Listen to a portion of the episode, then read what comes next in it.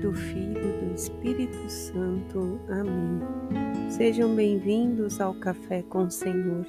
Hoje é terça-feira, dia 1 de agosto de 2023. Terça-feira. Eu sou Grazi Zamboni, junto com vocês. Vamos meditar a palavra do Senhor e pedir para que esse novo mês, que as nossas forças se renovem, para que tudo aquilo que nós temos procrastinado, temos tido preguiça em realizar, que o Senhor venha transformando através do Espírito Santo, que tenhamos entendimento, sabedoria para fazer a Sua vontade, Senhor, que tenhamos temor a Ti sobre todas as coisas. Obrigada, Senhor, pela confiança, pela presença conosco mais uma vez. Muito obrigada pela sua companhia. E meus irmãos, hoje, dia 1 de agosto, nós celebramos Santo Afonso Maria de Ligório. Ele nasceu em Marionella, na Itália, no ano de 1696. Teve uma grande importância para todo o povo, pois ele anunciava com firmeza a misericórdia divina. Foi um grande pregador diante daquele rigorismo que existia no seu tempo, ele voltou sua vida a serviço do reino.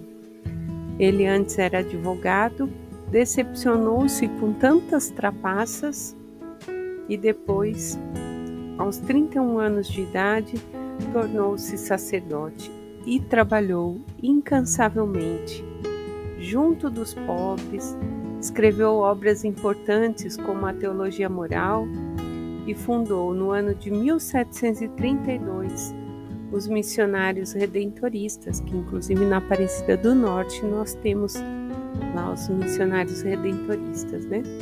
Que nós possamos bendizer a Deus pela vida de Santo Afonso, que serviu com esse amor missionário. E assim como ele, que nós também possamos buscar a santidade e a perfeição em amar a Jesus e dessa maneira amar a nosso Deus.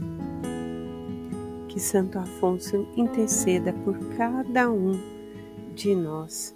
E meus irmãos, nós continuamos né, lá no Êxodo, nessa, nessa retirada, nessa saída do povo.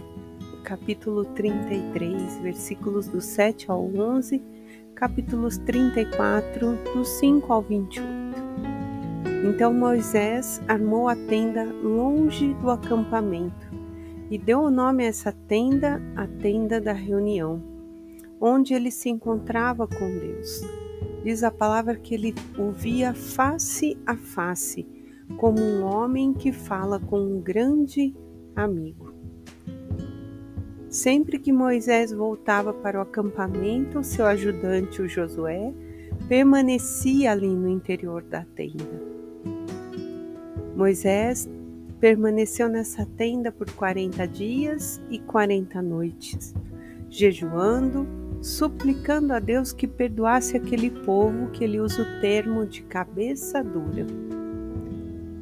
E Deus ali, em constante conversa com Moisés. Então Deus renova a aliança e pede para que Moisés escreva os dez mandamentos.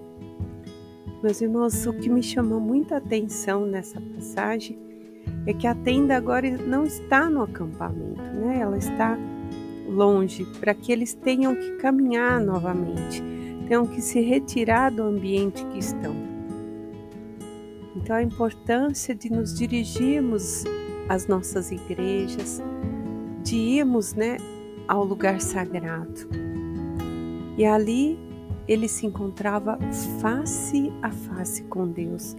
E eu sempre digo nos podcasts: nós precisamos ter intimidade com o Senhor. O Espírito Santo nos renova, nos transforma, abre nossa mente, nosso coração e, mediante a ação do Espírito, nós podemos falar com o Filho e com o Pai. Olha que bênção, que graça assim como os profetas.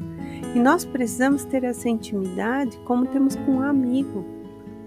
E amigos nos exortam, nós também exortamos, corrigem, dão risada, enfim, há uma cumplicidade.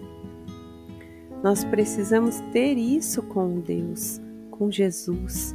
Não podemos ser distantes, não podemos nos dirigir a Ele apenas suplicando pelas graças que necessitamos, mas todos os dias agradecer, Pai, por tudo que o Senhor me dá, por tudo que eu pude fazer nesse dia, sabe? Ao se deitar, não deixar de falar com Ele, pois tudo é graça para nós. Estamos repousando, é a graça que Ele nos deu desse lar, dessa cama, do alimento em que recebemos e aquilo que não recebemos.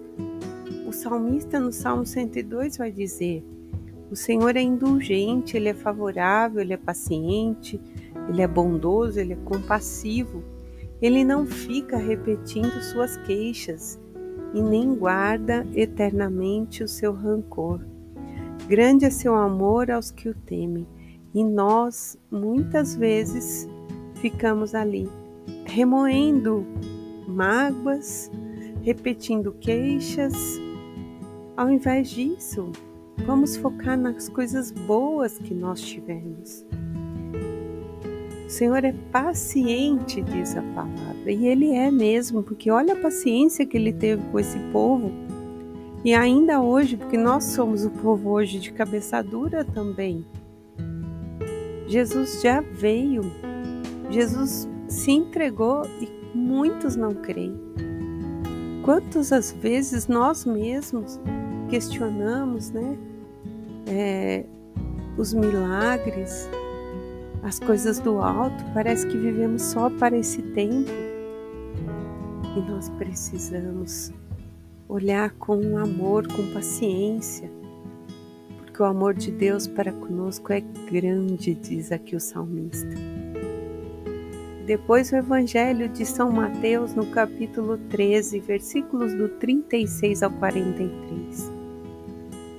Depois que Jesus deixou a multidão e foi para casa com os discípulos, eles pediram para que Jesus explicasse a parábola do joio para eles. Então Jesus disse: Aquele que semeia a boa palavra é o filho do homem, era ele mesmo. O terreno é o mundo. A boa semente são os que acolhem esse reino. O joio são os que pertencem ao maligno. O inimigo semeou o joio, é o próprio diabo. A colheita é o fim do mundo. Os ceifadores são os anjos. Aí Jesus diz: Como se recolhe o joio para ser queimado no fogo, assim será no fim do mundo. O Filho do Homem vai enviar seus anjos para retirarem de seu reino todos os escândalos, todos os que praticaram mal, e vão lançá-los na fornalha ardente, onde haverá choro, ranger de dentes. E os justos brilharão como o sol no reino de seu Pai. Ouça quem for capaz. Uma palavra difícil, né? Os próprios discípulos não tinham compreendido, meus irmãos. Mas nós precisamos pedir ao Senhor para termos um olhar fixo no trigo que é bom, que sabe se conservar. O trigo ele se conserva bom entre as ervas daninhas. Ele não se deixa contaminar pelo joio. E assim temos que ser nós. Precisamos conviver nesse mundo com as injustiças, com as maldades, mas vamos focar nas coisas boas. Não vamos ficar buscando os erros e os defeitos dos outros. Às vezes, nós apontamos o erro do outro, olhamos o defeito do outro esquecemos de reconhecer o bem que nos cerca. Vamos pedir ao Senhor que nos ensine a compreender e a imitar a paciência dele. Deus não quer que nenhum de seus filhos se perca, sempre Jesus diz isso. Ele nos ama, então vamos ter o nosso olhar voltado para o Senhor, um olhar que deseja ser paciente, mais grato, mais confiante e não deixemos contaminar pelas coisas ruins. Tenhamos sempre em mente o Senhor que nos guia, que nos guarda, que nos conduz. Em nome do Pai, do Filho, do Espírito Santo. Amém.